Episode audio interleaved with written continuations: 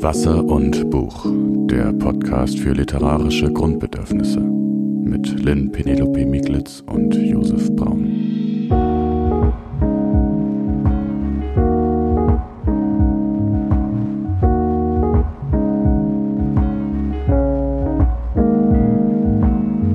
Ja, hallo Josef, schön, dass du heute wieder da bist. Ähm, wir sitzen hier in meinem Büro, mir gegenüber Josef Braun, Redakteur für das Ressort Familie beim Stadtmagazin Kreuzer, Schriftsteller und auch Podcaster. Ja, und die Stimme, die Sie gerade gehört haben, hallo Lynn, ähm, gehört zu Lynn Penelope Miklitz und sie ist Literaturkritikerin, Schriftstellerin und Podcasterin. Und wir wollen uns heute in der neuen Folge von Wasser und Buch ähm, mit einem Aspekt beschreiben, äh, beschäftigen, der uns beide ja auch sehr stark berührt. Und das ist ähm, Schreiben mit Kind. Also wie ist das, wenn man ein Kind hat und dann versucht zu schreiben? Und zwar im Alltag. Also genau. Also jetzt nicht, es geht nicht um die politischen Dimensionen, um Preise und so weiter, dazu kommen wir noch, sondern es geht wirklich um den Alltag, wie funktioniert das? Und wir haben uns dafür einen Reader zusammengestellt, mhm. ähm, aus, aus dem wir heute sicher das ein oder andere zitieren werden von, von ähm, Reflexionen, die Schriftsteller und Schriftstellerinnen dazu gemacht haben und werden aber auch von unseren eigenen Erfahrungen berichten und damit steigen wir auch gleich ein. Lynn, wie ist das für dich? Was bedeutet das Schreiben mit Kind und was bedeutet das Schreiben mit Kind auch vielleicht im Unterschied zu dem Schreiben ohne Kind, wie es davor war? Du hast ja beides erlebt. Ja, und vor allem ist, glaube ich, das Wort berührend, was du am Anfang benutzt hast, gar nicht, äh, also ziemlich treffend, ähm, auch wenn das ein sehr starkes Wort ist in dem Zusammenhang. Aber dadurch, dass es bei mir auch noch nicht so lange her ist, dass ich ohne Kind geschrieben habe, ähm, sind die Eindrücke natürlich total frisch. Und es ist so vielleicht zum Kontext, mein Sohn wird zwei. Und ähm, ja, das heißt, bis vor ungefähr zwei Jahren habe ich einfach meine Zeit relativ frei einteilen können. Ich habe meinen Abschluss zu der Zeit gemacht. Das heißt, als Studentin war ich noch viel flexibler als heute. Und äh, mit dem Kind, mit der Geburt meines Sohnes und seinem Größerwerden hat sich mein Schreiben, mein Schreiballtag verändert. Und Josef, da musst du mir dann gleich auch mal sagen, wie es bei dir war. Aber das Spannendste an dieser Änderung ist ja nicht nur die Änderung an sich, sondern dass es sich auch aktuell immer wieder verändert, weil gerade Kinder im, im Alter zwischen 0 und wahrscheinlich 6 so unterschiedliche Routinen haben und sich so schnell verändern in ihrer Entwicklung, dass sozusagen auch der Alltag immer wieder neu strukturiert werden ja. muss. Und damit kommen wir auch direkt zum Schreiben. Das Schreiben ist Teil meines Alltags und gehört in diese Strukturierungssituation hinein. Und ähm, bei mir sind so zwei große Entwicklungen, glaube ich, geschehen. Die eine Entwicklung ist, dass ich insgesamt viel weniger Zeit für Dinge habe. Darunter fällt auch das Schreiben und dass ich gleichzeitig viel effektiver geworden bin, die Zeit, die mir bleibt, also wesentlich besser nutzen kann. Und das liegt ähm, und das liegt an meinem Sohn und das verdanke ich ihm auch, weil damit auch viele ja, positive Sachen einhergehen, neben dem ganzen Stress, der damit auch zu tun hat. Ähm, wie, wie war das denn bei dir ähm, davor? Hast, hattest du sowas wie eine Schreibroutine davor? Also hast du regelmäßig wirklich jeden Tag so und so viele Stunden oder sowas geschrieben oder war das, hast du das dir einfach eingeteilt? Ja, also das ist ein guter Punkt, um das vielleicht auch zu verstehen. Ich bin da eher intuitiv vorgegangen. Also ich habe mir oft vorgenommen, das immer gleich zu takten, immer zu einer ähnlichen Zeit zu machen, immer sehr lange zu machen. Und ähm, das hat nie richtig funktioniert. Das war ein großer Faktor der Unzufriedenheit für mich. Und ähm, das lag eben auch daran, dass es keine Verpflichtungen groß gegeben hat. Das heißt, alle Verpflichtungen habe ich mir selber auferlegt und ich weiß nicht, wie es dir geht oder den Leuten, die gerade zuhören wenn es nur an mir hängt, dann bin ich auch echt gern mal faul irgendwie. Also wenn ich diejenige bin, die sagt, ich stehe jetzt auf und schreibe, dann liege ich morgens im Bett und denke, es interessiert halt auch einfach keinen. Und ich habe mich echt manchmal nicht auf, also oder sehr oft nicht aufraffen können und habe das dann schleifen lassen, weil ich dachte, morgen ist auch noch ein Tag, an dem ich meinetwegen wirklich rein theoretisch sagen kann, ich mache nichts anderes. Und es hat einfach nicht funktioniert. Also ich habe auch geschrieben und ich habe auch was geschafft, aber niemals im Leben habe ich so viel geschafft, wie ich hätte schaffen können. Also wenn ich mir heute überlege, wie viel Zeit ich gehabt hätte, wow, ich würde jetzt mich hinsetzen. Manchmal bete ich darum, einfach nur ein, ein vier Stunden am Stück äh, ungestört arbeiten und ähm, eben schreiben und nicht irgendwie Brotjob oder so. Und das ist äh, ja, damals war das jeden Tag möglich, rein theoretisch. Und ich habe es selten genutzt. Und ich habe aber irgendwie das Gefühl, also bei mir geht das ganz genauso. Und ich habe aber das Gefühl, dass das ähm, vielen so geht wahrscheinlich. Also wir, wir kennen ja jetzt nun doch einige Studierende, äh, weil wir eben am Institut ja studiert haben, also auch andere Leute, die auch schreiben und mhm. auch Studierende sind und in der Regel noch keine Kinder haben. Also die wenigsten haben ja. Kinder. Ähm, und man hat den Eindruck, dass das da häufig ein Thema ist. Theoretisch ist der ganze Tag zum Schreiben da, aber praktisch ist es manchmal schwer, einen zehn Seiten Text bis zu in zwei Wochen zu schreiben oder so. Ja. Und die ersten vier Wochen, wenn es dann im Seminar Textbesprechung gibt, tun sich alle schwer und sagen, ich habe nichts, da muss ich erst was schreiben, das mhm. dauert. Wenn man sich das jetzt aus Elternperspektive anguckt, würde ich sagen, eine Woche, ja klar, eine Woche reicht. Also ja, ne, zur Not, genau, ja, weil, weil man weiß, okay, man kann dieses konzentrierte und ähm, was mir häufig so ging, ich habe, ähm, ich hatte eigentlich meistens einen sehr strukturierten Tag, weil mhm. mir das irgendwie geholfen hat und weil ich gerne mit so Plänen arbeite. Ich habe dann zu Hause so ein, steht dann Agenda und dann stehen halt alle Punkte, die ich heute erledigen muss. Ja. Ähm, aber was ich dann oft gemacht habe, ist sozusagen, wenn mir das Schreiben, wenn ich da nicht so Lust hatte, was du so beschrieben hast, das dann einfach so ein bisschen rauszuschmuggeln, indem man mhm. irgendwas macht, was so was ähnliches ist und wo man sich noch einreden kann, das wäre jetzt quasi Recherche für irgendein Buch dazu, oder ja. es man gehört irgendwie dazu, ne? man darf sein Kreuz machen, aber so, ja, okay, an dem Text, ja, vielleicht muss ich erstmal das Buch von dem und dem lesen, dann könnte ich da ja. weiterarbeiten, dann komme ich über diese Stelle hinweg. Oder ich habe ja heute dann diese, diesen Absatz da irgendwie bearbeitet, dann habe ich ja da schon was Wichtiges mhm, gemacht und so. Also man so findet gut, so ja. quasi, man sucht sich schon Aufgaben, damit nicht der ganze Tag, so man will nicht die ganze Zeit im Bett rumliegen und sagen, also das war's jetzt für den Tag, dann, dann fühlt man sich, finde ich, so, ähm, also da, da geht's halt schnell, dass man sich dann unzufrieden fühlt sondern man sucht quasi dann so der zweite Weg ist, dass man sich so eine mhm. Halbschreiben sucht, was man ja. Schreiben nennt und wo man dann nicht so ganz unzufrieden mit sich ist oder so. Ein, ja. Aber gleichzeitig drückt man sich doch relativ häufig oder so ging es auch mir vor dem eigenen Schreiben so richtig sich hinsetzen. Ja. Und da geht's mir ganz genauso wie dir. Ich weiß nicht, äh, seit mein Sohn da ist und das ist ähm, jetzt acht Monate, ich, ich habe so viel produktiv, also so viel produziert an Text, hm. wie davor halt in einem Jahr oder sowas, ja. mindestens ein Jahr. Ähm, auch so, dass man so ein Projekt hat und sagt, okay, das muss jetzt einfach. Und dieses, ich weiß nicht, kennst du das auch, dass wenn man dann mit Kind, wenn man sich halt hinsetzt und in dem Moment, wo du dich hinsetzt, fängst du sofort an zu arbeiten. Ja, also so ja, dieses, definitiv, du, du, du genau. denkst nicht so dieses, oh, jetzt muss ich noch mal fünfmal nee. das Internet öffnen ja. und ich google noch mal da und mhm. irgendwann überwinde ich mich, sondern so einfach so dieses, ich habe den das, die Datei geöffnet und ich bin sofort im Schreiben drin. Absolut. Und Josef, ich sagte, ich liebe das so sehr, weil mein Kopf ist nicht mehr so zugemüllt. Ich bin nicht mehr auf YouTube so wirklich viel. Ähm, ich habe eine Angewohnheit, die ist lustig. Pass auf, das ist mein absoluter Trick gegen so ähm, ja, Zeit vergeuden, weil mhm. man auf YouTube rumgammelt oder so. Äh, ich meine, man muss dazu sagen, ich vergammle deshalb, wenn dann ich irgendwo vergammle auf YouTube, weil ich keinen einzigen Social Media Account habe, das zu meiner Verteidigung. also alles andere kann ich mir nicht wirklich angucken, aber ähm, ich speichere die Videos, die ich interessant finde, einfach ab. Mhm. Aber ich gucke sie nicht. Und am nächsten Tag, wenn ich dann mal Zeit habe, gucke ich, was ich mir abgespeichert habe und merke, dass alles total uninteressant ist und lösche es wieder. So, das ist mein Trick gegen ähm, Zeitverschwendung auf ähm, YouTube. Aber auf jeden Fall, worauf ich hinaus wollte, man fängt sofort an mit Arbeiten, weil du weißt, du hast jetzt zwei Stunden, du hast jetzt drei Stunden, du hast eine halbe Stunde, wie auch immer, oder du hast x Minuten Zeit, weil das Kind schläft und du hast keine Ahnung, wann es wieder aufwacht. Ähm, und da, das, das, ich glaube, es gibt viele, die da, die damit nicht gut umgehen können, weil es sie unter Druck setzt.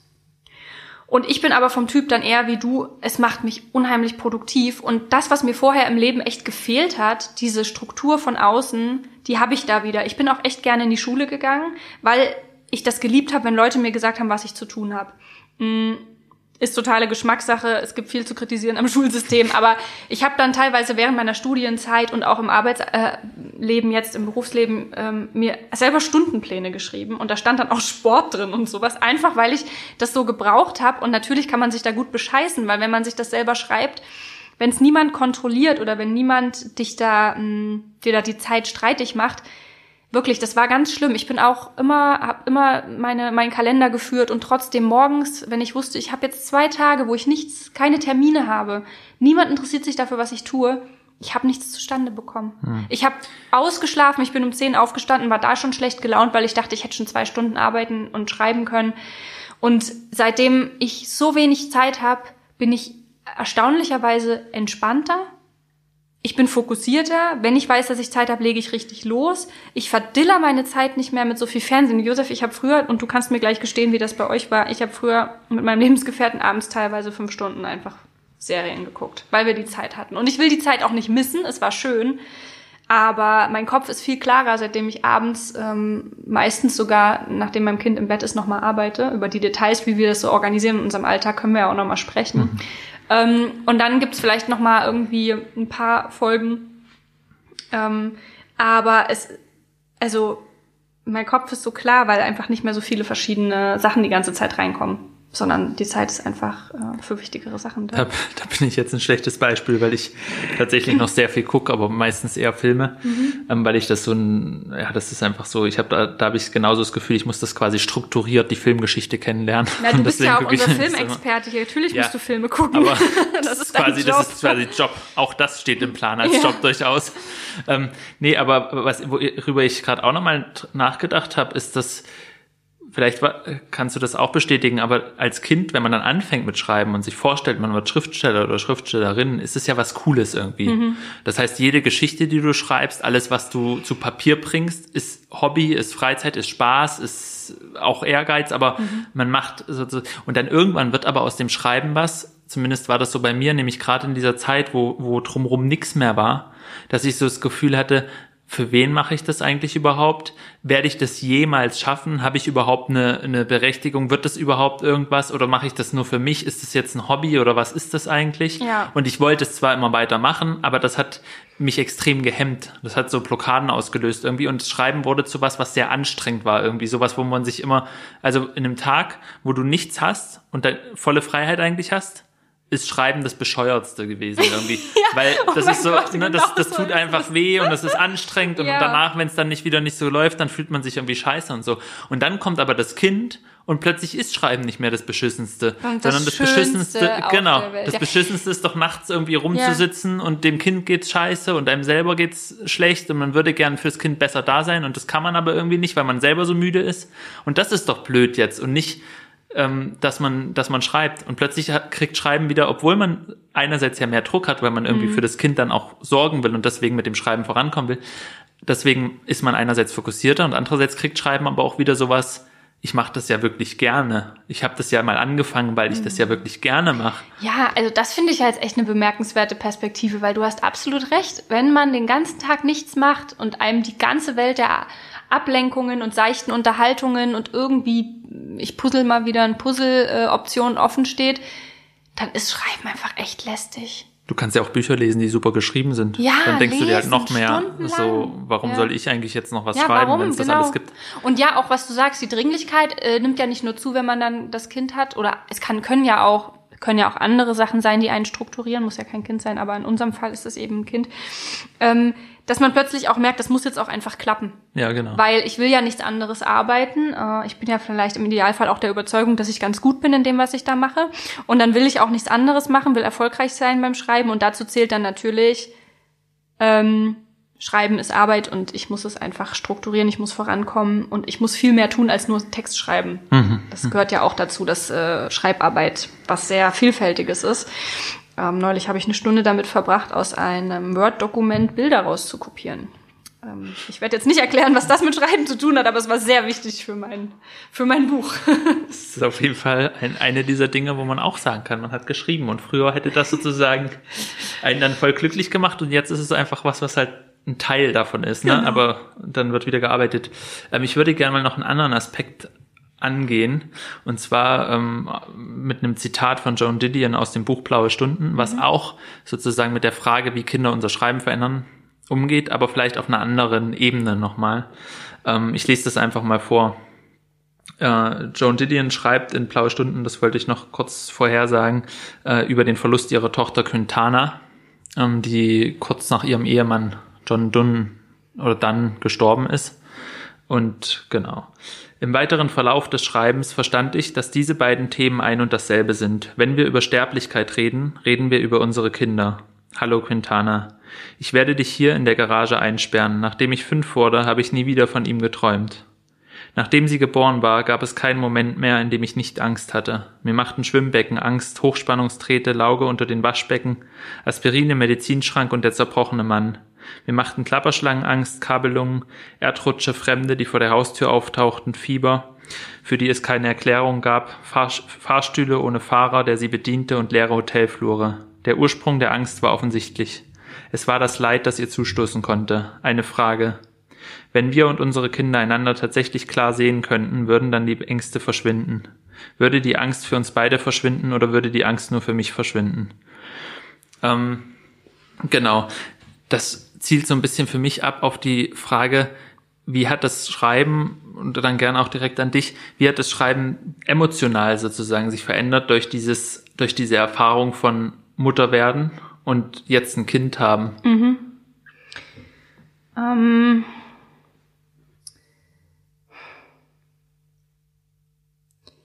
Ja, das ist, ich meine, ich hatte so ein bisschen das Glück, dass ich schon vor der Geburt meines Sohnes ähm, mit der Schwangerschaft ähm, und auch ein bisschen davor schon irgendwie so meine Themen gefunden habe. Also ich habe mich im Schreiben recht gefestigt gefühlt, insofern, und man muss dazu sagen, da hatte ich jetzt noch nichts groß veröffentlicht. Ne? Das ist, ähm, geht jetzt nicht darum, dass ich gefestigt war im Literaturbetrieb und in der öffentlichen Wahrnehmung, sondern da ging es jetzt wirklich um was Persönliches. Also ich war am Ende meines Studiums, ich hatte irgendwie rausgefunden, welche Themen zu welchen Themen ich was sagen kann und was sagen will. Das fiel dann ähm, zusammen bei gewissen Sachen, was mich extrem glücklich gemacht hat. Und ich wusste schon so ein bisschen, wohin die Reise geht. Und ähm, in der Schwangerschaft habe ich dann meinen ersten Roman beendet und habe den dann ein paar Wochen nach der Geburt meines Sohnes abgegeben und damit mein Studium abgeschlossen. Und zum, ja, also mit Geburt mm, meines Sohnes war es dann so, dass diese, die größte emotionale Veränderung in Bezug auf das Schreiben war eben, dass ich erkannt habe, wie wichtig mir das wirklich ist. Und das hattest du ja vorhin schon angerissen. Aber ich habe wieder entdeckt, wie wertvoll Bücher lesen und Bücher schreiben für mein Leben ist und dass es das ist, was ich tun möchte. Und diese Dringlichkeit dahinter, die war vorher nicht so präsent. Und ähm, jetzt auch, mein, mein Kind wird älter, es kriegt ja viel mit, es merkt, dass ich mehr oder weniger den ganzen Tag irgendwie ein Buch am Wickel habe oder selbst an einem arbeite. Und diese, dieses beobachtet werden dabei, wie ich eben Autorin bin, das tut mir auch extrem gut. Also es hat mir, es fällt mir jetzt viel leichter, selbstbewusst zu sagen, dass ich das mache. Ich habe neulich irgendwo gelesen, ähm, ich bin nicht mehr ganz sicher wo, ähm, dass es wird ja immer erzählt, dass das Urvertrauen ähm, durch, also dass die Eltern dem Kind das Urvertrauen mitgeben. Und dann hat jemand geschrieben, aber eigentlich geben die Kinder auch den, können die Kinder auch den Eltern Urvertrauen geben. Ja. Weil in dem Moment, wo so ein Kind die ganze Zeit auf dich angewiesen ist und zu dir Mama sagt oder Papa sagt und sagt, ich brauche dich, kannst du mir da helfen, kannst du mir da helfen, schwinden irgendwie die eigenen Unsicherheiten und Ängste oder so. Man ist einfach da, man wird gebraucht und auch mhm. zum Beispiel das Schreiben, was du gemeint hast, wenn das meine Arbeit ist, dann muss ich diese Arbeit jetzt einfach machen. Es ist nicht mehr nur eine Sache irgendwie von, ja, ich kann es auch morgen machen und es interessiert keinen, sondern mhm. da gibt es ein Kind, was in meiner Familie lebt und dem es gut gehen soll. Und das heißt, es muss ähm, irgendwie vorangehen. Es ist eben nicht egal, ob ich es heute mache oder nicht heute mache, sondern es, es ist, ähm, es spielt eine Rolle. Ja. Ähm, und ich glaube, diese Dringlichkeit, das, das ist mir auch sehr vertraut. Und bei, bei mir war es noch so, da kam irgendwie noch so eine Dimension von, von so Verletzlichkeit noch dazu, weil ich davor irgendwie was schreiben, weiß nicht, ich hatte oft so das Gefühl, dass, dass vieles von dem, nicht alles, aber doch vieles auf dem Weg quasi zur, zur eigenen, zu den eigenen Themen, was du so beschrieben hast, häufig was war, was so von außen eigentlich kam. Also so, was man gedacht hat, was gut ist, cool ah, ja, ist. Ja. Also ne, so ich, ich mochte Hemingway, also dann schreibe ich halt so ähnlich wie der mhm. und oder viele amerikanische Sachen oder so Filmsachen und dann tauchten da immer diese femme fatale auf, die irgendwie die Wohnung angezündet haben und was weiß ich was. Es ist ja ähm, ist, das, das, passt überhaupt nicht zu meinem Erfahrungsschatz sozusagen und überhaupt nicht zu so. Nein, und das ist aber so und aber irgendwie fand man dann halt bestimmte Bücher cool und dann hat man halt versucht, das quasi so zu schreiben, aber es ist natürlich fürs eigene Schreiben, für die Entwicklung vielleicht gut, dann hat ja. man diese Texte, aber das war halt keine wirkliche Option, dass das Thema Voll. ist. Ich, ich verstehe genau, was du meinst. Und vielleicht ist das auch ein bisschen pathetisch, aber so zu sagen, davon zu sprechen, zu, zu sich selbst und zu seiner Stimme zu finden. So ging mir das nämlich ganz massiv. Und ich glaube, was du beschreibst, ist auch so ein bisschen diese Transzendenz, die man irgendwie hat als Eltern. Ich meine, ich will das jetzt nicht generalisieren, aber die dann dafür sorgt, dass man da mehr zu sich findet. So ging es mir nämlich auch. Du hast, hast es gerade ja nochmal gesagt man hat so das Gefühl, das mit dem Schreiben, das muss jetzt klappen, ich will das jetzt voranbringen, ähm, ich, ich muss abarbeiten, es kann nicht liegen bleiben. Das ist die eine Sache. Die andere Sache ist ja die, da geht es ja nicht nur um das Finanzielle, ähm, dass man jetzt irgendwie sagt, man will was, ein Projekt abschließen, damit man irgendwann auch mal Geld dafür bekommt, sondern das spielt ja auch auf emotionaler ähm, Ebene eine große Rolle.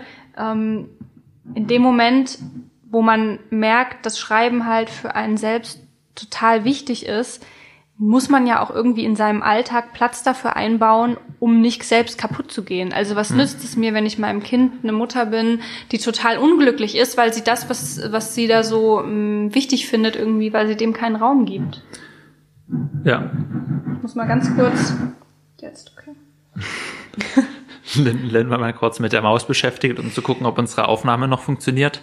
Sie was funktioniert. leider häufig häufig brechen Aufnahmen mal ab oder so, deswegen müssen wir das immer so ein bisschen im Blick behalten. Genau, aber zurück zu den, zu den Themen. Ähm, ja, und, und vielleicht ist es dann so, wenn man merkt, dass Schreiben einem so viel bedeutet, dass man dann langsam zu dem Punkt kommt, wo es nicht mehr darum geht, andere damit zu beeindrucken, dass man schreibt oder sich selbst zu beeindrucken damit, dass man ja. so ähnlich schreibt wie, sondern dass es dann zu dem Punkt gibt, geht zu sagen, okay, wenn mir das so wichtig ist und ich habe das so tief in meinem Leben drin, dann soll es gefälligst auch um Sachen gehen, die wichtig sind, auch für mich wichtig sind. Ja, und nicht genau. sozusagen nur, weil das irgendwie cool ist oder weil ich das da gerne in dem Film gesehen habe, dann nehme ich das oder in dem Buch gelesen habe. Ähm, und ich glaube, das ist sowas, ähm, was dann auch nochmal das Schreiben einfach so, was du mit Stimme meintest mhm. vielleicht so, dass man wirklich einfach viel, viel näher daran kommt, weil man viele andere Optionen, was man sonst so dachte, ich könnte ja auch, man liest irgendein gutes Buch und denkt so, oh, wie der will ich eigentlich schreiben. Mhm. Oder wie die, das ist ja, stimmt, so wollte ich es ja eigentlich machen. Und dann wechselt man auch ständig mal so ein bisschen seinen Stil oder die Schattierung. Und dass man da dann einfach so sagt, nee, ich bleib da, wo ich, wo ich jetzt gerade bin und das ist das mhm. sozusagen, was ich, was ich machen will. Und ich will mich jetzt entwickeln. Ja. So, ich will nicht mehr in verschiedene Rollen schlüpfen, äh, sondern meine eigene Sprache irgendwie weiterentwickeln oder entfalten, sich entfalten lassen. Ich habe jetzt mal zwei Fragen mhm. an dich.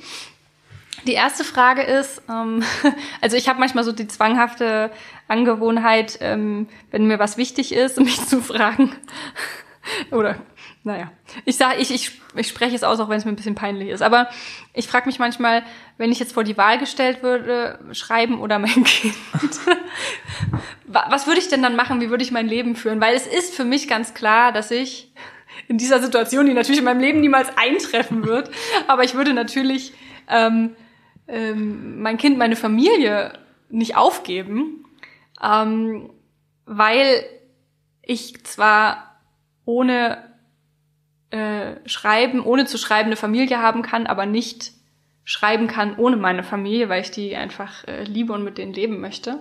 Ähm, aber was ist, also was wäre, wenn dir diese, wenn eine, wenn eine dunkle Macht dich vor die Wahl stellen würde? Was, was wären einfach deine Gedanken? Du musst ja nicht ja oder nein ja, oder ja. dies oder das sagen. Also ich, ich glaube, es, es wäre tatsächlich auch einfach das Schreiben, was wegfällt. Hm. So.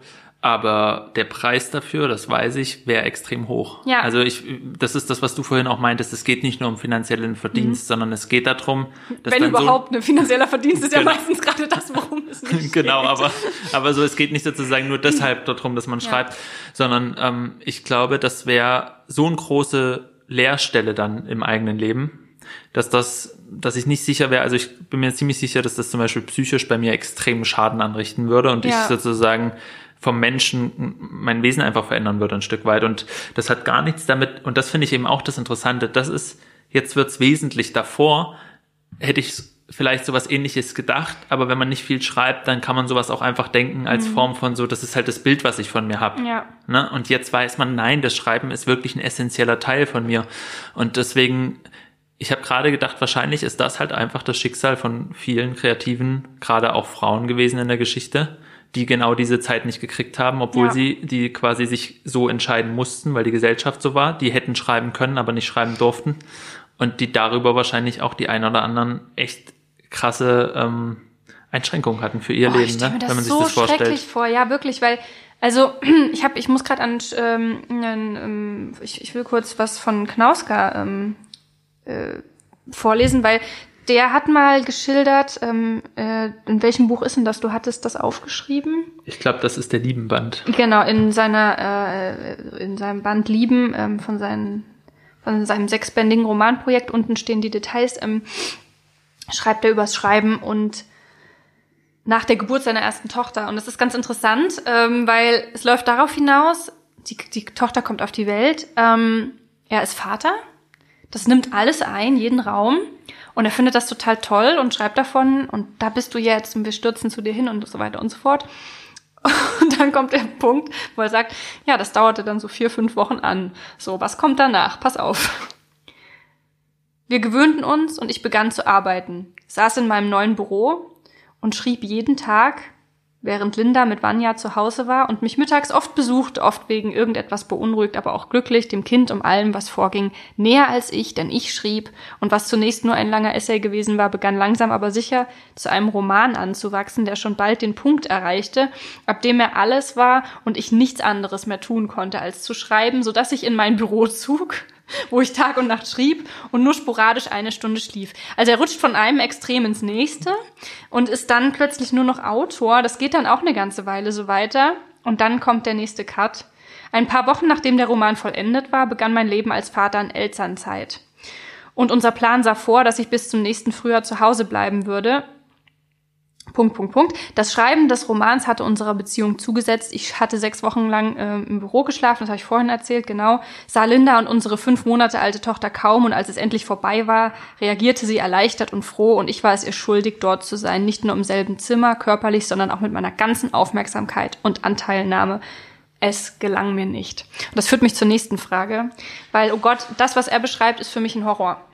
Ich bin überhaupt kein Mensch, der so exzessiv arbeiten kann. Ich kann nicht eine Stunde schlafen und die ganze Zeit wie so ein verrückter Schreiben. Es erinnert mich übrigens an ähm, Ausrasten am Schreibtisch, die Szenerie, des, die wir in der Genie-Mythos-Folge so ein bisschen aufgemacht hatten.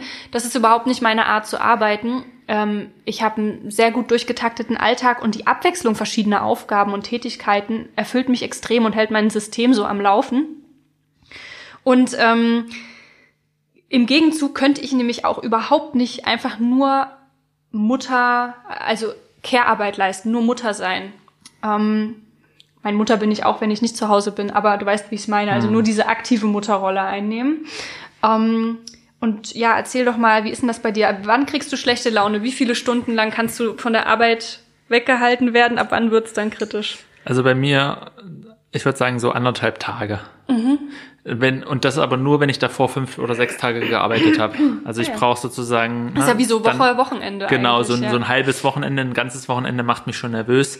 Ähm, aber mir geht's auch so, dass ich die Zeit dann nicht extrem schreiben verbringe, sondern es gibt halt dann so am Tag ein bestimmtes, ähm, einen bestimmten Zeitraum, in dem ich schreibe. Und ich glaube, das ist ja, wenn wir jetzt uns darüber unterhalten hatten, dass man da vorher so viel Zeit hätte oder so, man hätte die Zeit ja gar nicht nutzen müssen komplett fürs Schreiben. Ja. Sondern es geht einfach darum, dass man an Projekten dranbleibt und dass man regelmäßig arbeitet. Und ich finde auch dieses Bild, was da so aufgerufen wird, wo man ja auch nicht ganz sicher weiß, ob es in der, also in der extremen Ausdehnung von wirklich nur eine Stunde schlafen stimmt oder eben auch so ein bisschen überspitzt ist, so ein bisschen Genie-Mythos wieder. Aber dieses Bild ist ja so groß und aber ich finde persönlich ist immer so, es gibt ja dieses Sprichwort, äh, steter Tropfen hüllt den Stein, was ein Ja. sehr ausgelutschtes Sprichwort ist, aber es hat ja irgendwie auch was. Wenn du jeden Tag eine Stunde schreibst, hast du am Ende des Monats schon einiges geschafft. Wenn Ja. du da wirklich konzentriert bist, ne? oder, oder zwei Stunden und du bist wirklich fokussiert und es gibt dann in dem Moment auch nichts anderes und das ist dann wirklich, und ich finde aber auch diese Art der Konzentration kann, kann doch kein Mensch über 23 Stunden aufrechterhalten. Also Das weißt kann du, ich mir auch nicht das ist so, also ja. wenn du wirklich so richtig fokussiert schreibst, dann hast du doch eigentlich nur einen bestimmten, einen bestimmten Rahmen, in dem du das irgendwie machen kannst. Und Ich, da hast du recht. Und ich, ich würde äh, mal dazu aufrufen, dass Leute schreiben, die gerade zuhören, wie das bei ihnen ist. Das würde mich nämlich mal echt interessieren. Ich kann mir vorstellen, dass es Leute Sehr. gibt, die echt anders arbeiten, aber Ja, ja. mir geht das genauso wie dir. Ich muss, ähm, oder ich, ich, ich plane mir die Zeit zum Schreiben ein, kommt oft genug vor, dass es dann verschoben wird. Das passiert einfach, das ist äh, ganz klar. Ich wenn es darum geht, dass ich mein Kind betreuen muss oder Geld verdienen muss, dann habe ich manchmal einfach nicht die Wahl. Ähm, muss mich auch immer wieder disziplinieren, das Schreiben irgendwo unterzubringen. Und es passiert eben auch oft dann ähm, abends. Ich weiß nicht, wie das bei dir ist. Tatsächlich, seit ich ein Kind habe, ja, habe ich in dem Sinne vielleicht eine Stunde Freizeit am Tag. Alle anderen Stunden sind mit Arbeit beschäftigt. Ähm, das soll nicht heißen, dass es mit meinem Kind immer Arbeit ist, weil mein Kind wird älter, man kann mit dem auch coole Sachen machen. Also wenn ich mit meinem Kind jetzt einen Ausflug mache, dann ist das jetzt nicht Arbeit im krassen Sinne, aber es ist Arbeit im Sinne dessen, als dass ich Verantwortung habe, ähm, immer präsent sein muss und ich nichts anderes machen kann in der Zeit. Also wenn man das so rechnet, dann finde ich es auch erstaunlich tatsächlich, dass ich so viel ähm, leiste und äh, lustigerweise mich überhaupt ähm, also ich fühle mich gut ausgelastet, auf jeden Fall, manchmal sicherlich überfordert, aber insgesamt ist das Pensum total angenehm und ich finde es echt lustig, weil als ich studiert habe, da hatte ich teilweise Jobs nebenher, so 450 Stunden Jobs. Und ich war Oder so, ja, ach so, stimmt. ich habe immer 450 Stunden Jobs. Ja, Euro, genau, 450 Euro Jobs. Und ich war teilweise so gestresst, weil es mich nicht glücklich gemacht hat. Und dann war immer alles Stress, egal ob es nur 450 Euro, oh Gott, jetzt wollte ich schon wieder Stunden sagen, also egal ob es ein Nebenjob war oder nicht. Und jetzt ist es natürlich so, ähm, das, was ich mache, mache ich gerne. Das ist ein großes Glück. Und dadurch kann ich auch ähm, von morgens um sieben bis abends um 22 Uhr arbeiten. Und es funktioniert irgendwie. Ähm, und das liegt natürlich auch daran, dass ich nicht mich dann einschließe und die ganze Zeit schreibe, sondern dass das ganz viel Verschiedenes ist. Und zwar von irgendwie Frühstücken mit Kind, ähm, im Büro sitzen, ähm, mein, meinem Brotjob nachgehen, äh, vielleicht mal zu Recherchezwecken einen Film gucken, bei dem ich nur Notizen machen muss und dann irgendwie nochmal am, am Manuskript sitzen. so.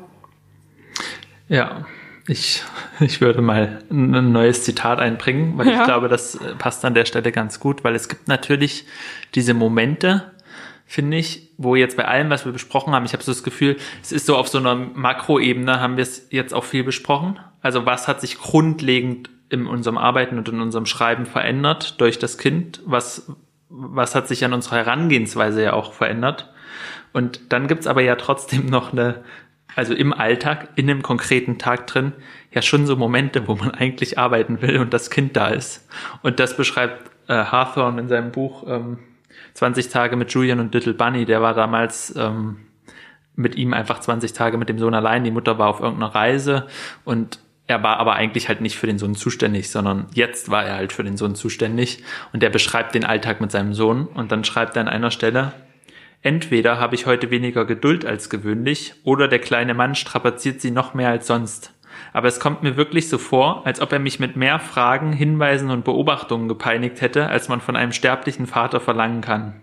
Er bringt mich beinahe aus der Fassung. Nie lässt er mich in Frieden, treibt unablässig seine Bemerkungen zwischen die Satzteile jeder meiner Lektüren und zerschmettert alle Versuche einer Reflexion in tausend Stücke. ja, vernichtendes Urteil. Aber ich weiß nicht, ich, also das geht bestimmt irgendwann, aber ich kann nicht schreiben, wenn mein Kind im Raum ist. Also der ist halt auch erst zwei, was, der versteht ja nicht, beschäftige dich mal alleine und erzähl mir auch nicht dabei, was du gerade machst. Klar spielt er auch mal für sich, aber dann redet er halt entweder dabei oder er sagt irgendwann hier, guck mal und braucht Hilfe bei irgendwas. Ich, das ist einfach nicht denkbar. Nee, total. Bei mir ist es halt so, ich schreibe ja zu Hause und das heißt, ich höre immer alles und ich höre, also auch wenn er nicht im Raum ist, höre ich ihn natürlich und wenn es ihm nicht so gut geht oder so, ne, dann ist so dieses und ich, was, was mir vielleicht an dem Aspekt ganz äh, interessant erscheint oder was mir schon so manchmal so geht, ich finde, wenn es einem gerade nicht gut geht und dann, also es gibt so Momente, wo einen das total überfordert, dass es Familie und Schreiben gibt. Sagen wir, du hast irgendeine Idee oder so, du willst schreiben oder du hast das Gefühl, gestern lief es nicht so gut, dann muss ich heute schreiben, damit ich wieder ein besseres Gefühl kriege gegenüber mhm. meinem Projekt. Und dann ist es genau der Tag, an dem unglaublich gezahnt wird und es ist alles einfach schwierig und du hast ja. keine Chance, irgendwie zu schreiben. Oh, es ist so schrecklich. Oder du ja. denkst, morgen ist es ganz wichtig, dass ich schreibe und die ganze Nacht ist einfach weg. Ja, also es gibt diese kleinen Momente, wo es einen natürlich extrem überfordert. Und deswegen finde ich es ähm, umso bemerkenswerter, dass es dann aber, wenn man wenn man es halt insgesamt so schafft und insgesamt so fokussiert ist, kommt man da immer wieder raus. Also ich habe das Gefühl, das Kind hat nicht das Schreiben generell verunmöglicht, ja. sondern es gibt bestimmte Momente, wo ich es einfach nicht schaffe und wo es mich dann auch unter Stress setzt. Aber insgesamt ähm, ja, gleicht sich das dann wieder aus einfach. Absolut. Ich meine, das, das ist natürlich auch ganz unterschiedlich, deswegen versuchen wir auch immer so Erfahrungen von anderen Autorinnen einfließen zu lassen. Und ich hätte da noch eine von Katharina Hagena. Die hatte an ihrem Buch Der Geschmack von Apfelkern äh, gearbeitet und es war eine ganz, ganz interessante Geschichte. Sie hat nämlich, ähm, wie schreibt sie es, sie hatte zwischen Grundschule und Kita nur so zerstückelte Zeitspannen frei und konnte überhaupt nicht kraftvoll ins Buch starten. Also sie hat keinen Einstieg gefunden in diesen kurzen Zeiten, äh, in denen wir ja schon ziemlich produktiv werden können, weil wahrscheinlich auch wir schon mitten im Projekten drinstecken oder so. Und sie wollte für diesen Start an diesem neuen Buch mal so richtig Zeit haben. Und kurzerhand, ähm, Zitat, nahm mein Mann die Kinder, machte eine Reise und ich ging in Klausur. Ich war allein zu Hause und konnte mich 24 Stunden am Stück auf meine Geschichte konzentrieren. Sie war das Erste, woran ich dachte, wenn ich morgens aufstand und das Letzte, wenn ich ins Bett ging. Ich schrieb und schrieb. Doch die Uhr tickte und als meine Familie nach zehn Tagen zurückkam, war ich zappelig und unkonzentriert und hatte ein schlechtes Gewissen, weil ich mir wünschte, sie wären noch ein, zwei Tage länger geblieben. Da nahm mein Mann die Kinder und verreiste am nächsten Tag gleich noch einmal. Klingt wie ein Märchen, ne? Ja, da nahm mein Mann die Kinder. Bei ihrer Rückkehr war ich ruhiger und konnte das Buch innerhalb weniger Monate zu Ende schreiben. Ähm, und das tat sie dann, dieses zu Ende schreiben in der Zeit, äh, als die Kinder nicht da waren, also als sie in der Schule waren oder in der Kita, weil sie eben auch von zu Hause aus arbeitet. Ich finde die Geschichte einerseits total super, weil ich das echt richtig klasse finde, was der Mann da macht. Ähm, ich habe aber noch eine andere Perspektive darauf, die sich damit so ein bisschen beißt. Ähm, mein Lebensgefährte arbeitet auch künstlerisch. Das heißt, auch er ist darauf angewiesen für seinen Wohlbefinden und für sein Geldverdienen, dass er wirklich regelmäßig in die Produktion geht, dass er Sachen ähm, schafft, dass er am Stück arbeiten kann, dass er irgendwie ähm, ja sich einfach ausdrücken kann in dem, was er da macht. Und ich könnte niemals ähm, also wir könnten beide voneinander niemals erwarten, dass eine Person das Kind so lange nimmt und dem anderen so viel Platz einräumt. Dazu kommt sicherlich auch, dass wir beide eben nicht so die Typen sind, die gerne 24 Stunden am Stück nichts anderes machen und diesen Ausgleich brauchen. Das kommt uns da sehr entgegen. Ähm, aber das wäre bei uns überhaupt nicht, nicht denkbar, weil ich wüsste die ganze Zeit, dass es extrem auf seine Kosten geht und andersrum. Und ich glaube, das hängt total davon auch teilweise ab, was man arbeitet. Weil wenn man jetzt einen Bürojob hat und sich sehr und, und damit kein Problem hat zum Beispiel. Man macht den einfach, man hat irgendwie mm, gute Hobbys, die man in seiner Freizeit macht und fühlt sich nicht irgendwie über, überlastet oder frustriert vom Job. Ich glaube, dann ist das auch was anderes, weil man dann irgendwie mit dem Kind mal verreist und da jetzt nichts Dringliches ist, was einen die ganze Zeit beschäftigt. Aber ähm, beim, beim Schreiben, das hatten wir ja vorhin einfach schon, geht's ja auch viel um Berufung irgendwie, wenn man es jetzt mal ein bisschen pathetisch ausdrückt, darum, dass man halt auf irgendeine Art und Weise nicht anders kann. Das ist ja in vielen künstlerischen Sachen so und gerade wenn irgendwie alle in der Familie künstlerisch arbeiten, äh, ist das einfach extrem belastend, wenn man so spürt, okay, wenn ich jetzt sage, ich brauche noch mal ein paar Stunden für mein Projekt, weiß man halt, dass mehr oder weniger die andere Person halt von ihrer Arbeitszeit das abknapst, die aber genauso dringlich sich anfühlt und genauso dringlich ist. Ja, es ist, es ist halt ein riesen Aushandlungsprozess, ne? Und das, ähm, je nachdem, und das ist auch nochmal ein neuer Aspekt, der jetzt dazukommt, in der Regel und hoffentlich, wenn man ein Kind hat, ist man nicht alleine, in welcher Beziehungskonstellation man auch immer steckt, aber hoffentlich macht man das nicht allein. Und ähm, dann gibt es natürlich immer jemanden, mit dem man irgendwie das arrangieren muss. Ja. Und äh, ich habe jetzt, wir haben hier auch noch das Beispiel von Lila Slimani, auch aus dem Buch Schreibtisch mit Aussicht, die das ähnlich schildert wie Katharina Hagena, die sagt, ähm, mein Mann hat mir eigentlich in Anführungszeichen erlaubt zu schreiben, weil ich selber viel zu unsicher war und das viel zu anmaßend fand, zu sagen, ich bin Schriftstellerin. Und er hat dann mhm. gesagt, okay, setz dich hin, schreib. Ja. Und ähm, deren Kinder und, und der Mann eben das auch offensichtlich akzeptieren, wenn sie die Tür zumacht und sagt, ich, ich schreibe da. Ähm, aber ich kann mir das auch sehr gut vorstellen, wenn, wenn zum Beispiel zwei Schriftsteller in der Familie sind, ähm, Schriftstellerinnen, ähm, dass das dann schon eine andere Art der Aufteilung ist. Vielleicht halt einfach nur nicht, nicht so extrem. Man hat ja trotzdem, man hat da, dafür ja im Alltag dann mehr ähm, vielleicht Zeit zum Schreiben. Ne? Ich weiß nicht, wie ihr das jetzt genau macht, aber wahrscheinlich ja dann trotzdem so, dass jeder zu seinem Ding kommt. Ähm, während wenn man jetzt zum Beispiel sagen würde, okay, einer macht den Brotverdienst, macht so einen Bürojob mhm. und du bleibst als Person, die schreibt immer zu Hause, dann ist es ja trotzdem für dein Schreiben immer nur abends Zeit, ein paar Stunden noch oder sowas. Also man hat ja so, aber ähm, ja, es ist auf jeden Fall ein, sehr wichtiger Aspekt, wie die Partner und Partnerinnen darauf reagieren. Und ich persönlich könnte mir auch, also ich muss sagen, für mich geht Schreiben und Kind auch nur wegen meiner Freundin und der Art, wie sie damit umgeht und wie sie das auch akzeptiert, dass das noch weiter ein Teil ist. Also ich habe schon das Gefühl, dass gerade mit Kind, ist, also ich würde es gerne weitermachen, ich würde es auch noch weitermachen, aber ich hätte schon wesentlich mehr Angst, dass es sozusagen verloren geht, wenn ich nicht wüsste, okay, meine Partnerin hat dann, also ist bereit, das mitzutragen. Ja. Im, im weitesten Sinne mit allem, was das bedeutet. Ja, diese Unterstützung braucht es dann auf jeden Fall. Ähm, ja, das ist, es ist ein schwieriges Ding irgendwie. Ich, ich es zählt ja so viel mit rein, wenn ich jetzt zum Beispiel ähm, komplett vom Schreiben leben würde und ich wüsste zum Beispiel, mein Kind ist irgendwie bei der Tagesmama fünf, sechs, sieben Stunden. Ähm, und in der Zeit kann natürlich auch dann der Partner arbeiten. Dann wäre alles wunderbar irgendwie. Das stelle ich mir ziemlich entspannt vor.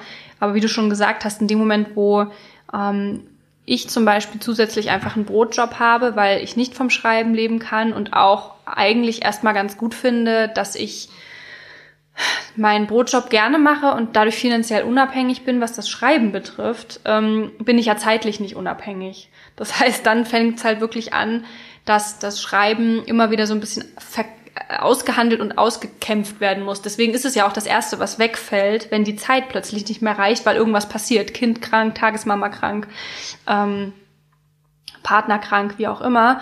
Und ähm, das ist auf jeden Fall mühselig. Ich versuche immer zu denken, es zeigt mir jedes Mal neu, was wichtig ist und setzt mich auch immer wieder ähm, in die Position, mich ähm, reflektieren zu müssen und behaupten zu müssen, was ich nicht das Schlechteste finde, für meine persönliche, äh, für meine persönlichen Alltagssituationen mich immer wieder zu verteidigen. Nicht im Sinne, dass ich werde angegriffen, sondern im Sinne von, ich muss vor mir selbst verteidigen, was ich wichtig finde. Und das tut mir ganz gut, um zu spüren, was Priorität hat.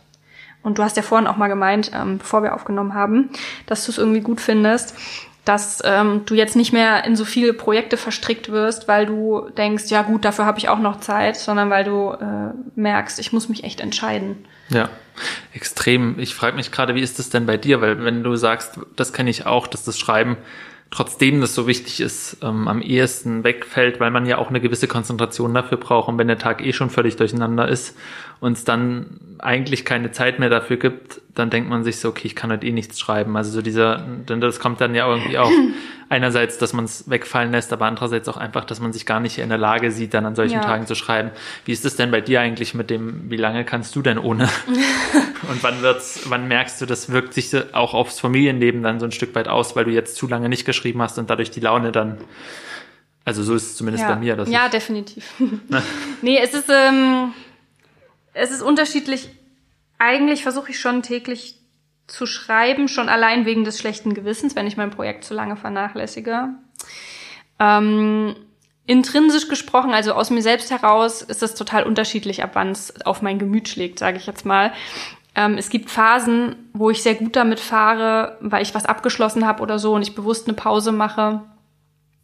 Ähm, wo ich damit total zurechtkomme, irgendwie überhaupt nicht zu schreiben. Aber man muss es in Klammern setzen, weil ich irgendwie, ich weiß nicht, ob du das kennst, wenn man so anfängt zu schreiben, weil man wirklich irgendwie Verträge hat oder Projekte hat, die fertig werden müssen und andere Leute schon mit drin hängen und was an, von einem erwarten, dann wird das Schreiben ja plötzlich auch zum Job.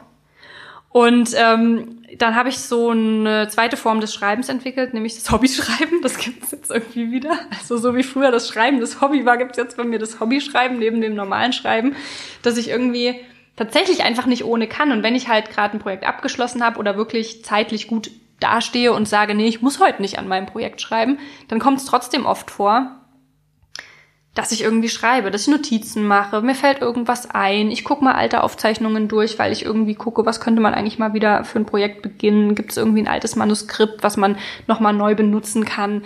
Ähm, oder ganz, ganz klassisch ähm, Tagebuch. Ähm, das ist was, was für mich extrem wichtig ist, nicht weil ich das so super oft mache, aber ähm, in dem Moment, wo man zum Beispiel auch autofiktional schreibt oder so, äh, ich arbeite viel auch mit meinen eigenen Aufzeichnungen, zum Beispiel aus der Zeit der Schwangerschaft. Also wenn dann so Projekte kommen, wo man denkt, uh, da will ich mal was bearbeiten, da habe ich doch damals Sachen aufgeschrieben äh, aus meinem Alltag, was hat mich so beschäftigt, dann kram ich das wieder vor. Also Schreiben spielt schon grundsätzlich einfach immer eine Rolle, aber es spielt nicht immer eine Rolle der Text, den ich jetzt bald abgeben muss. Mhm. Und ähm, insofern ist es eben, also komme ich auch relativ lang damit klar, wenn ich jetzt nicht unbedingt gerade Berufsschreiben machen kann, dann, dann kann ich das irgendwie verkraften. Ähm, was für mich jetzt ein Trick ist, den ich ganz, ganz oft wirklich ganz bewusst anwenden muss, um damit auch zurechtzukommen. Ich, ich, ich bin eine Fi Person, Figur wollte ich jetzt sagen. nee, ich lebe schon echt, ich bin kein Teil eines Buches, aber ich bin eine Person ähm, mit so vielen unterschiedlichen Anforderungen, was so gewisse Rollen betrifft, dass ich das auch ganz bewusst aufsplitte. Also es gab eine Zeit, da habe ich noch versucht, wenn mein, wenn ich mein Kind hatte, dass ich irgendwie parallel versucht habe, über irgendwelche Plots nachzudenken oder irgendwelche Notizen zu machen. Ähm, das mache ich nicht mehr, weil das frustriert mich und dann kriege ich schlechte Laune und dann werde ich ungerecht und dann bin ich nicht wirklich da und das macht mich unzufrieden und nützt mir nichts. Das bringt mich in keiner meiner Rollen weiter. Das heißt, wenn ich mein Kind habe, dann bin ich für mein Kind da. Wenn ich schreibe, dann schreibe ich. Wenn ich arbeite, dann arbeite ich wenn ich laufen gehe, dann gehe ich laufen. Und ähm, wenn ich mit äh, einer Freundin Kaffee trinke, dann versuche ich mit einer Freundin Kaffee trinken zu gehen. Und das heißt nicht, dass das immer klappt, aber jedes Mal, wenn sich die Situation ändert, und das ist bei mir am Tag ja relativ oft der Fall, weil man nur noch so kurze Zeitslots hat für alles, dann versuche ich das einmal ganz bewusst im Kopf auch mir klar zu machen. Okay, das fällt mir super schwer, wenn ich hier auf Arbeit bin und dann habe ich noch Zeit, um ein Buch zu schreiben und ich bin so richtig drin und ich merke, aber gut, du musst gleich los, es nützt nichts. Es geht nicht anders. Ähm, hm. Jemand muss Kind abholen. Ähm, dann muss ich mir das so krass bewusst machen und dann lasse ich oder versuche ich alles da zu lassen. Ähm, und es ist schwierig, aber das hilft mir manchmal gut, ähm, dann nicht dem so hinterher zu trauern, sondern zu wissen, nächstes Mal ist morgen wieder äh, Zeit und dann gehst du wieder rein und bis dann musst du halt einfach mal ein bisschen Sehnsucht nach dem Schreiben haben, aber dann ist das halt so. Das ist super passend, weil jetzt äh, würde ich gerne mal ein Zitat bringen, was das auch nochmal unterstreicht und zwar hat sich Antonia Baum in einem Essay, das, der heißt Das Problem ist das Problem, auch genau mit dieser Frage beschäftigt. Mhm. Wie, wie geht man mit seiner Zeit um mit Kind? Und der steigt folgendermaßen ein. Ich kann fast überall schreiben. Gerade sitze ich in einem Café, ich habe noch vier Stunden. Dann werde ich mein Kind abholen und das Denken wird einer anderen Grammatik folgen. Es wird schneller sein, praktischer und bezogen auf die alleroffensichtlichsten Erfordernisse der Situationen. Unfälle verhindern, Durst stillen, Flüssigkeiten aufwischen mein Kind trösten, seinen Ideen folgen, seinen kleinen Körper tragen und dafür sorgen, dass er warm ist.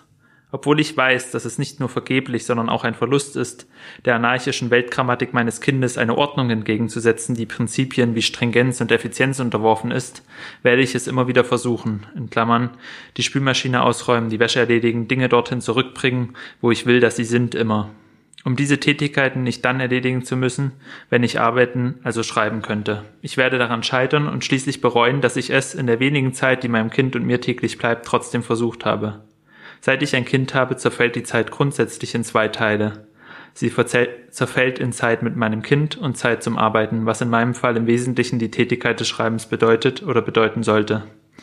Und ich finde, da hat man das auch nochmal so, diese verschiedenen Zeiten ja. und dieses, wenn du dann denkst, ja, ich könnte ja jetzt zum Beispiel, wenn mein Partner, meine Partnerin mhm. gleich kommt, um das Kind zu übernehmen, könnte ich ja direkt schreiben, aber wenn dann die Küche noch so aussieht, dann muss ich erst noch die Küche machen, da verliere ich ja schon wieder kostbare Schreibzeit. Ja. Dann versucht man vielleicht mit Kind die Küche sauber zu machen, aber das Kind ist gerade gar nicht in der Stimmung dafür, ja. eine Küche sau mit sauber zu machen.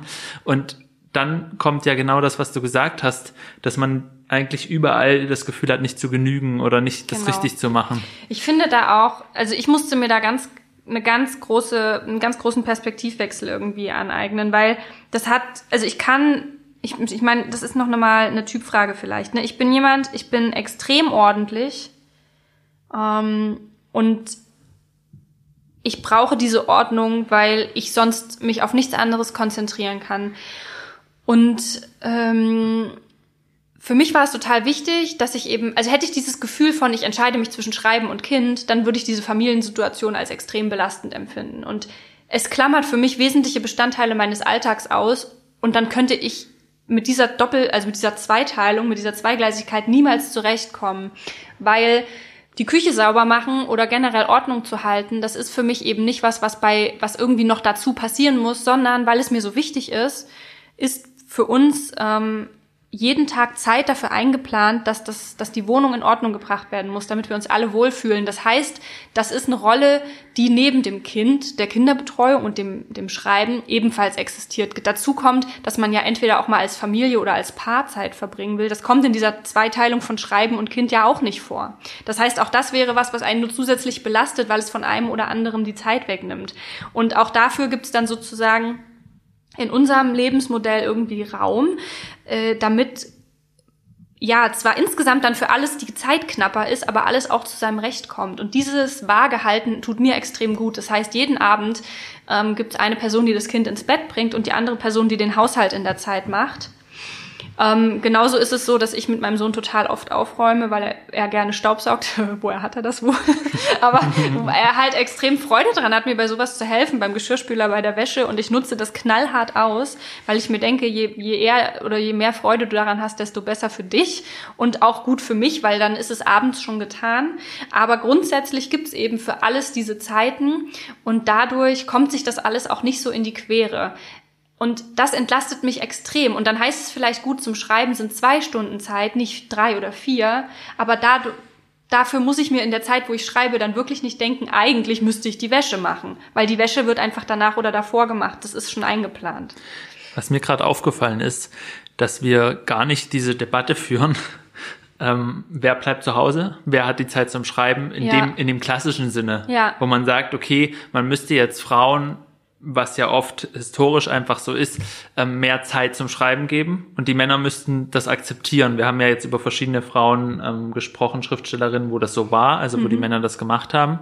Aber was wir ja gerade beschreiben und worüber wir reden und worüber wir sozusagen einmal als Mann und einmal als Frau, aber beide in einer Beziehung, beide mit Kind mhm. reden, ist ja eigentlich, wie kann ich meinen Tag so organisieren, dass alles darin seinen Platz findet und ich habe gar nicht mehr den Anspruch, wir, wir stellen ja gar nicht mehr den Anspruch zu sagen, äh, mein Partner oder meine Partnerin muss dafür sorgen, dass ich meine acht Stunden ja. Zeit am Tag habe, um zu schreiben, sondern der Wunsch, sowohl Zeit mit dem Kind zu haben, als auch Zeit mit zum Schreiben zu haben, führt dazu, dass man halt eine neuen, neue Wege finden muss, ja. die eben vielleicht einfach auch das Alte mal so ein bisschen ähm, sprengen diese alten Vorstellungen von wegen, ja, ja nur wenn ich mich ja. acht Stunden da hinsetzen kann und so, weil dann muss man nämlich auch gar nicht mehr, dann geht es darum, eine gleichberechtigte und gute Beziehung zu führen und das einen Weg zu finden, gemeinsam, je nachdem, wer welchen Job hat und so.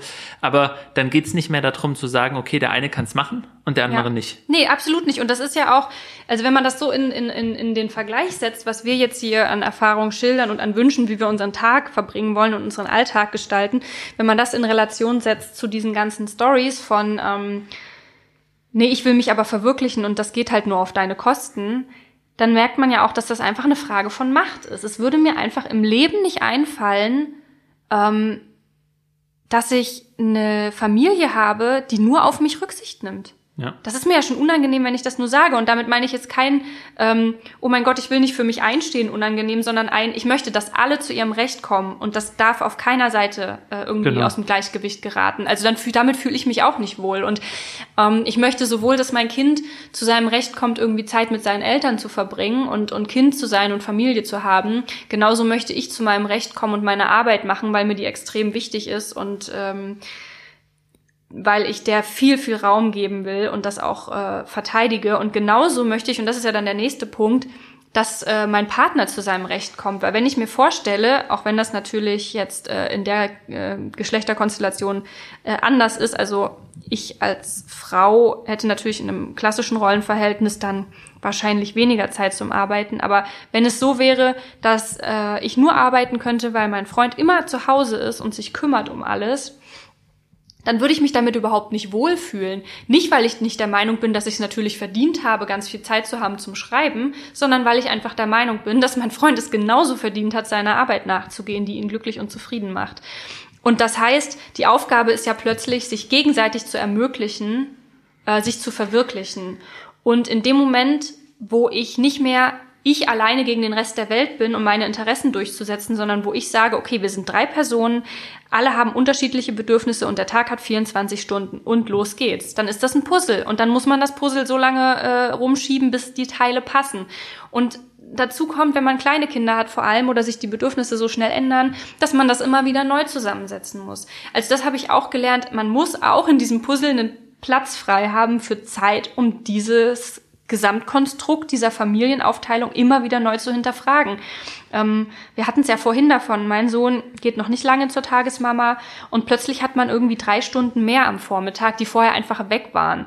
Ähm, für jedenfalls für eine von, von uns beiden. Und das äh, ist, ist was, wo man dann plötzlich merkt, okay, ich muss, wir müssen noch mal neu überlegen. Jetzt verändert sich alles. Wie teilen wir es jetzt auf? Wir haben jetzt mehr Zeit. Dann gibt's Phasen, da sind die Kinder krank, alle sind zu Hause. Wie teilt man das wieder neu auf? Und diese Bereitschaft, immer neu zu verhandeln und das neu abzugleichen, das empfinde ich als ein extrem anspruchsvolles, aber auch extrem schönes ähm, ja, als einen extrem schönen Austausch miteinander, weil man merkt, man ist in einem Team und man kämpft füreinander. Und wenn ich mir vorstelle, dass ich jemanden in meiner Familie hätte, der mich nicht unterstützen würde, wo ich immer kämpfen müsste, ich würde wahnsinnig werden. Stell, also, also ich sage jetzt so lapidar, stell dir das mal vor, aber das ist die Lebensrealität so vieler Leute, ähm, dass sie sich nicht verwirklichen können in ihrem Job und das kann ja auch unabhängig vom Schreiben sein irgendwie, aber das finde ich richtig erschreckend ähm, und da ist auch äh, spannend, was du sagst, dass auch gerade jetzt ähm, in den letzten Jahrhunderten, wenn Frauen irgendwie arbeiten wollten oder zum Beispiel als Schriftstellerin arbeiten wollten und sie das einfach nicht durften, also hm. ich würde einfach wahnsinnig werden. Und gleichzeitig ist es vielleicht ja auch so, dass, dass man daran auch so erste Erfolge der, der ganzen feministischen Kämpfe sehen kann, dass es inzwischen eben Familien gibt, wo Partner gleichberechtigt versuchen, das aufzuteilen, wo auch Männer, weil es ja oft so war, dass einfach die Männer quasi wie selbstverständlich die Verwirklichung für sich übernommen haben und die Frauen mussten da halt ähm, mit, wo, wo immer mehr Männer in, hoffentlich in unseren Generationen und in den Generationen, die nachkommen, viel größeres Bewusstsein haben und viel mehr auch einen Wert legen auf Gleichberechtigung, ja. auf Partnerschaft. Weil ich glaube, das ist wirklich, du kannst ja noch so mit allen möglichen Überzeugungen sein, wenn du dafür einen Partner oder eine Partnerin hast, die null bereit ist, auf dich zuzugehen, na, dann bist du halt gefangen. Da musst du entweder ja. die Beziehung beenden oder du musst dann damit leben. Ja. Und ähm, dafür brauchst einfach die Bereitschaft von allen und eben vor allem von den Erwachsenen, in welcher Konstellation auch immer, ähm, ja, das, das sich zuzugestehen. Und ich, und das hat dann aber auch viele Vorteile, weil wenn ich mir jetzt vorstelle, sagen wir mal, du nimmst dir das jetzt raus, wie du es beschrieben hast, ich glaube, gegen das unbewusste äh, schlechte Gewissen kann man dann trotzdem nicht so viel machen. Oder gegen diesen, ja. äh, gegen auch zum Beispiel dagegen, dass man dann nach Hause kommt nach acht Stunden und es lief vielleicht voll schlecht. Das mhm. Kind ist richtig schlecht drauf. Dann hast du aber kein Recht mehr zu sagen, okay, ich nehm, ich übernehme es jetzt nicht oder ich, ja, ne, genau. also, du, du, hast ja keine Verhandlungsbasis mehr, weil es ist ja so klar geregelt quasi. Ja. Oder du sagst, eigentlich hätte ich heute Morgen voll Lust, mit dem Kind was zu machen, aber das ist dann eigentlich auch nicht so richtig, weil eigentlich hast du ja geplant, dass du immer arbeiten gehst ja, oder so. Ja, genau. Und wer verdient dann das Geld, wenn du plötzlich sagst, genau. du willst nicht mehr. Genau. Ja, das ist äh, total richtig, was du sagst. Und trotzdem habe ich manchmal so ein bisschen Angst, dass es eigentlich ganz anders in der Welt aussieht. Also ja, es ist äh, immer noch auch äh, ein äh, Missverhältnis ähm, zu Ungunsten der Frauen, auf jeden Fall. Aber ich beobachte das schon auch, dass es sich verändert. Trotzdem habe ich eben den Eindruck, ich lebe da auch in einer ziemlichen Blase. Ähm, und was mich auch richtig erschreckt, selbst wenn man in so einer Blase von vielen Leuten ist, die sich mit dem Thema Gleichberechtigung Selbstverwirklichung und ähm, ja Feminismus beschäftigen, dass trotzdem mit der Geburt der Kinder und das ist ja auch wissenschaftlich schon untersucht worden, die auch fortschrittliche Familienkonzepte wieder umgeschmissen werden. Also da arbeitet dann trotzdem plötzlich der Mann, weil es eben praktischer ist. Da wird dann irgendwie ähm, geheiratet, weil es praktischer ist oder äh, und, und ne, also jeder kann heiraten oder es lassen, aber äh, es gibt ja auch bestimmte Gründe, aus denen man das macht oder nicht macht und ähm, plötzlich kommen diese alten Muster, die man vorher abgelegt hat, wieder zum Tragen, einfach weil sie in dem Moment das Praktischste sind, was uns auch zu so einer politischen Dimension bringt, weil in dem Moment wo Männer ähm, immer mehr verdienen als Frauen oder wo äh, Frauen nicht eingestellt werden, weil sie äh, in, in, in einem Alter sind, wo der Arbeitgeber plötzlich denkt, nee, warte mal, die kriegt bestimmt bald ein Kind oder die ist schwanger oder sowas. In dem Moment, ähm, wo äh, Männern irgendwie ausgeredet wird, Elternzeit zu nehmen und lauter solche Sachen, äh, in dem Moment können Familien das auch oft nicht alleine schaffen. Und der Vorteil, den ich zum Beispiel in, in meiner Situation habe, ist, dass wir beide, also mein Partner und ich, wir sind beide selbstständig, wir haben beide ganz viele Freiheiten. Und ähm, in dem Moment ja, kann er auch sagen, ich arbeite eine Woche und eine Woche arbeite ich nicht oder wie auch immer, er teilt sich das sonst wie auf. Aber ich glaube, das ist halt auch eben einfach eine sehr privilegierte Perspektive und ich habe die Befürchtung und die Angst, dass es in so vielen Familien, auch wenn sie fortschrittlich denken, immer noch anders aussieht, weil sie in Angestelltenverhältnissen leben, in denen ihnen da sehr zugesetzt wird. Ja, ich glaube halt, dass, dass sozusagen die Schritte müssen ja gegangen werden und es gab halt, würde ich jetzt mal einfach behaupten, es, äh, wesentlich wahrscheinlich noch nie so viele ähm, Männer, die dieses veränderte Bewusstsein einfach oder junge Männer auch dieses veränderte Bewusstsein haben. Und ich weiß, dass das auch noch nicht reicht. Das ist ja auch noch ein weiter Weg. Aber es ist trotzdem, ich habe das Gefühl, es geht auf einem, es geht stückweise voran, auch wenn in vielen Bereichen es einfach noch überhaupt nicht ausreicht. Und auch wenn vieles dafür spricht, dass es im Zweifel immer zu, zu Lasten hm, der Frau dann geht oder das oder vielleicht der Gesamtfamilienkonstellation auch, weil ich glaube, man unterschätzt manchmal auch, was ähm, also es ist ja nicht so, dass es immer zwangsläufig auch das ist, was die Männer am liebsten wollen. Also Ja. es, ne, es ist auch, ich glaube auch manche Männer würden auch einfach zu Hause bleiben und sagen, okay, ich, ich wäre ja auch Vater, aber wenn das dann halt so ist, ne, wenn, wenn wir nicht mal die Hälfte des Geldes haben oder bei Ja. klassischen Jobs und deswegen, es muss auch noch auf jeden Fall extrem viel passieren und es wäre jetzt auch total falsch, wenn wir behaupten würden, ähm, aus unserer Perspektive, wie du ja gesagt hast, die eine besondere ist, wenn wir daraus jetzt Schlussfolgern würden, mh, dass das schon überall so ist und dass es auch eigentlich alles schon super ist, aber ähm, trotzdem würde ich sagen, stell dir vor, wir würden, hätten vor 40, 50 Jahren gelebt. Ich würde mir vorstellen, dass unsere Aufteilung eine andere wäre und dass auch unsere sozusagen, wie wir die Tage gestalten, weil äh, wa- was ich wirklich so faszinierend daran finde, ist ja egal, es geht ja nicht nur um die Frage, wer die Zeit gekriegt hätte. Ja. Es geht ja nicht nur um die Frage, ob vor 50 Jahren du äh, die Zeit nicht gekriegt hättest als Frau und ich sie gekriegt hätte als Mann, Mhm. sondern es geht ja darum, dass wir uns gerade bemühen, Konstellationen zu finden, mit denen alle in unserer Familie glücklich Ja. sind. Nicht nur eine Person. Genau. So. Und ich weiß auch nicht mal, ob ich unbedingt glücklicher wäre, weil ich würde mich ja auch um mein Kind kümmern wollen irgendwie. auch Ja, vor das 50 kommt Jahren dazu, schon. genau, also, ja. Ne, so diese, deswegen glaube ich, es ist, es ist schon schön zu sehen, dass es auch doch Familien gibt, wo das so geht und dass es auch so eine, so eine Idee gibt, Ja.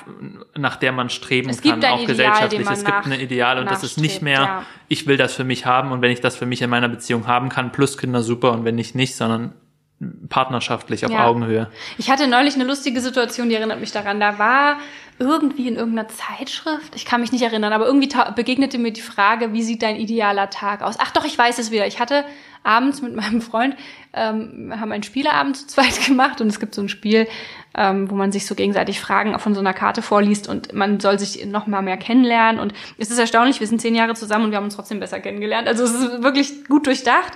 Und eine dieser Fragen ist, wie sieht dein idealer Tag eigentlich aus? Ähm, und ich habe so nachgedacht und dann sollten wir das beide für uns jeweils aufschreiben und dann mit dem Partner tauschen. Und ähm, es war lustig, weil ich habe halt, ich war sehr, sehr glücklich, nachdem ich diese Frage beantwortet habe, weil ich gemerkt habe, wow, es fehlt einfach echt nicht viel in meinem Alltag. Äh, ich führe einen Alltag, der mich wirklich sehr zufriedenstellt und der mich sehr glücklich macht. Und ähm, das liegt eben auch daran, dass ich alle meine Bedürfnisse in einer Woche, wenn die Umstände nicht jetzt mir dazwischen grätschen, ich alle unter einen Hut kriege. Ähm, auf eine sehr schöne Art und Weise. Das heißt, ich habe Zeit für mich, Zeit allein, ich habe Zeit irgendwie ähm, mit meinem Partner als Paar, das darf man ja einfach auch nicht vergessen. Ähm, wir waren einfach extrem gerne ein Paar viele Jahre lang und das ist schon komisch, wenn man dann plötzlich zu dritt ist. Also wir haben, weiß ich nicht, neulich waren wir einmal fünf Minuten zu zweit spazieren. Das war einfach echt krass irgendwie. Crazy. Ja, ich war wieder so wie so mit 13, wie so frisch verliebt irgendwie. Ähm, und dann halt ähm, Situationen, in denen man mit der Familie ganz bewusst Zeit verbringt. und Zeit zum Schreiben, Zeit, Geld zu verdienen, das man zum Leben braucht.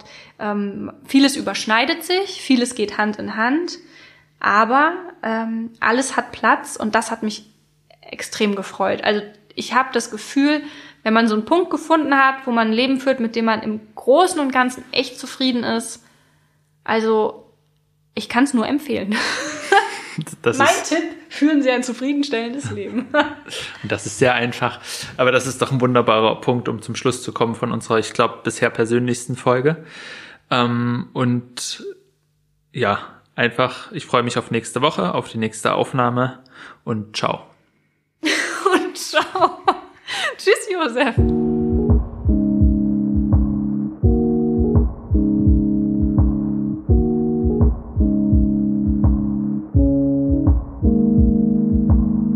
Josef, damit uns die Zeit bis zur nächsten Folge nicht zu lang wird, hast du denn wieder einen Filmtipp für uns? Ja, und zwar eine Doku diesmal von Joan Didion oder über Joan Didion, gedreht von ihrem Neffen Griffin Dunn, was ein Vorteil ist, weil er hat halt viel Archivmaterial aus dem Familienarchiv sozusagen. Und äh, die Doku heißt Die Mitte wird nicht halten, so heißt sie auf Deutsch. Und ist auf Netflix zu sehen, geht 95 Minuten, ist 2015 erschienen und beschreibt einfach das Leben von Joan Didion. Sie erzählt viel selber. Ähm, es gibt Textstellen, die zitiert werden und es werden verschiedene Orte ihres Lebens gezeigt. Und ich glaube, da kann man auch noch mal sehr gut verfolgen, weil ihr Mann war ja auch Schriftsteller und ihre Tochter hat sich dann auch versucht. Da kann man sehr gut einfach noch mal so einen Alltag und so einen Versuch, so ein Leben, ja, einfach äh, in, in, in so eine Form zu bringen, mit verschiedenen kreativen Menschen in einem Haushalt einfach auch nochmal sehr gut verfolgen, weil die haben das auch so gemacht. Die haben, denen war es auch beiden wichtig, dass man sich gegenseitig auch den Raum gibt und gleichzeitig sich um das Kind kümmert. Also unbedingt angucken. Macht Spaß.